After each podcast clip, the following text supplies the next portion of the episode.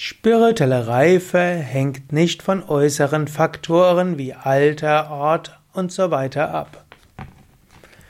Om Namah Shivaya und herzlich willkommen zum Vivekachudamani Podcast, zum Vivekachudamani Vortrag.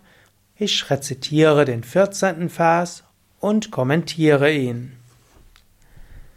Adhikarinam ashaste Palasiddhir Visheshataha Upaya Desha Kalatya Santyasmin Sahakarinaha Der Erfolg des spirituellen Suchers, Adhikari, hängt von seiner Reife ab und nicht von Ort, Zeit und anderem.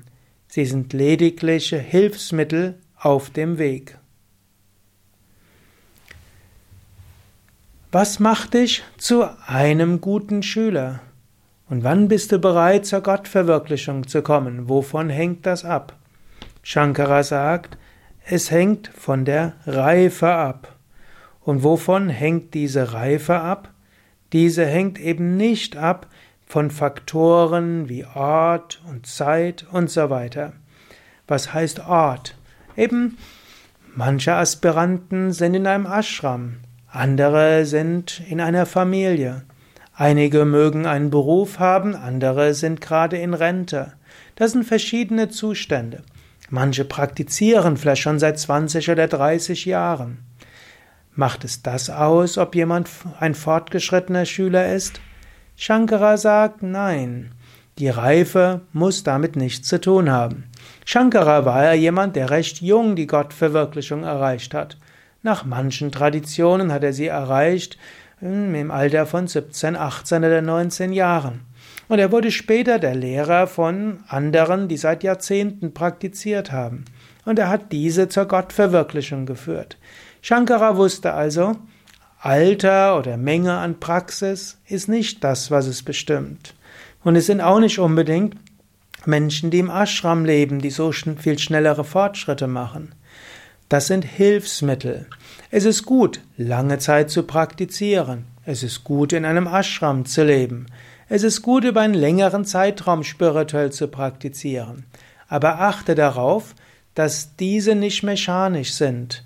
Die Reife der spirituellen Praktiken hängt auch davon ab, mit welcher Intensität du praktizierst. Und es gibt natürlich auch die Fälle von Menschen, die in einem früheren Leben schon sehr weit gekommen sind und deshalb in diesem Leben zügig vorankommen.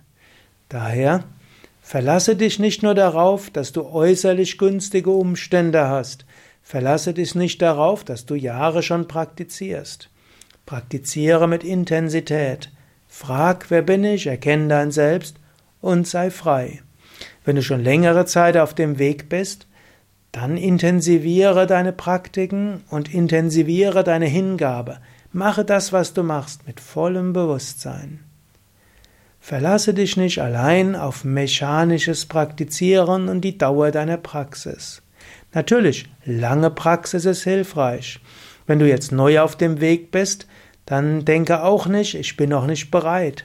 Verschiebe das nicht, sondern versuche, nicht nur versuche, sondern übe, praktiziere, frag, wer bin ich, erkenne dein Selbst und sei frei. Was das genau heißt, darüber wird Shankaracharya in späteren Versen sprechen. Immer wieder ermahnt er uns. Gottverwirklichung, Selbstverwirklichung ist so wichtig.